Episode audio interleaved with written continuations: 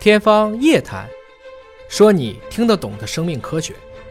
欢迎您关注今天的《天方夜谭》，我是向飞，为您请到的是华大基因的 CEO 尹烨老师。尹烨老师好，哎，向飞同学好，尹烨老师平均每天能够睡几个小时啊？还是有六个小时的六个小时啊？啊你睡对这么多吗？对我以为 CEO 一般就睡四个小时就可以了。啊，想死得早啊，现在科学杂志的一个子刊发表了个文章啊，说睡四个小时，记忆力还超级棒的基因被找到了啊！真的是携带这个基因的人，只需要睡四到五个小时，关键是他不累。嗯他不犯困，嗯，而且不影响他对整个事件的认知。好像有一些科学家，像爱因斯坦啊，包括有些政治家，是不是真的就是睡四个小时，然后精力旺盛的可以工作一整天？对他其实是这样子，有些人也不能叫精力旺盛，是他就可以在很短的睡眠内依然保证他能够高效率的去完成他的工作。能恢复很快，或者说啊他可能也很难受，但是他能坚持。最早的那个短睡基因呢，大家以前有一个俗名叫撒切尔基因，就撒切尔夫人的吗？撒切尔夫人精力旺盛，也叫政治家基因。嗯，大概就几个月前我们还讲过一期，嗯，也是类似一个基因，今天是又找到了一个基因，嗯，所以我们必须回答，不是所有的人都要求让他睡个每天都是，比如说九个小时，他可能真的睡不了。就每个人的经历是不一样的，每个人对睡眠的需求也是不一样的。对汪老师测过没有？我觉得汪老师应该就是四个小时就够了吧。 对，汪老师睡的也很少，我知道有很多的以前的科学家都是这种，他有些人一天就睡四次，每次睡个十五分钟，嗯这么也短他也暂能扛，像钟摆一样的。比如说我们当时说的那个 John Sutton，画嗯线虫的时候就是四小时画一次，嗯，你说他怎么睡觉嘛？他睡觉一定也是断续的，所以很大程度上讲，我们必须承认人类是有多样性的。加州大学嗯旧金山分校的团队发现了迄今为止的第三个短睡基因了啊，已经发现第三个我了。们之前不是都讲过嘛，前两个咱们都讲过，嗯对嗯大家可以在我们的音频节目里去搜索啊，短睡啊，它呢是让人只需要睡四到五个小时。而实验当中呢，是抵御了剥夺睡眠导致的认知功能损害，因为一般人，比如说你就强制不让他睡觉，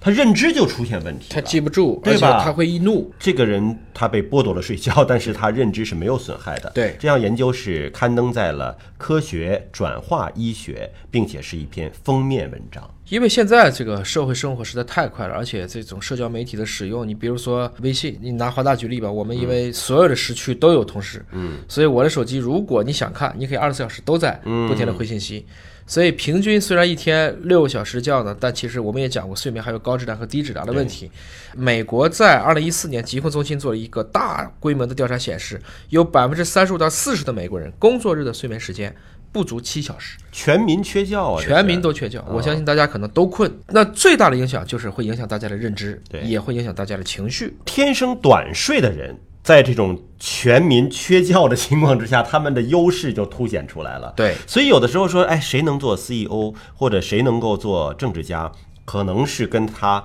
睡得少、精力好有关系。没错对吧他能熬得住，把你们都熬得没精力了，人家还学习啊、认知还都很强呢。要说起来呢，这还是美国的民众是好奇宝宝多啊。嗯两千零九年的加州大学旧金山分校的这个副教授的团队就找到了第一个短睡基因，发表了以后，他结果发现一大堆人给他写信，哎，我们家就有这个，啊我们想知道我们家是不是你这个基因，或者我要不是你这个基因，可能是哪个基因。嗯，所以呢，你只要有几个加系了。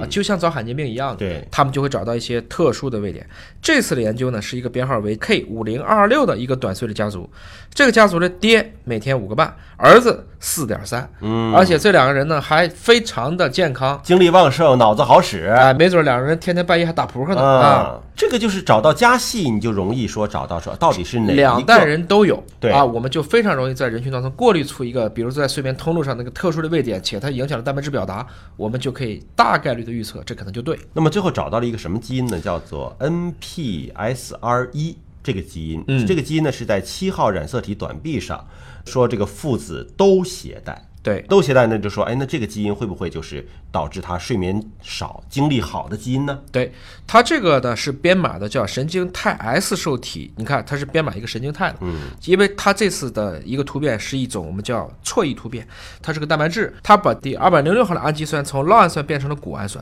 这种多态性是非常罕见的。现在看了一下啊，目前的证据是只有四百万分之一。哎，我们应该提醒我们华大应该去搜一下，看看在中国人当中是不是也有类似的这样一个结论。四百万分之一四百万个人里面有一个人哎晚睡精神好，以前呢，也发现 NPS R 上呢也有类似的一种突变，那么那个突变呢，大概能减少二十分钟。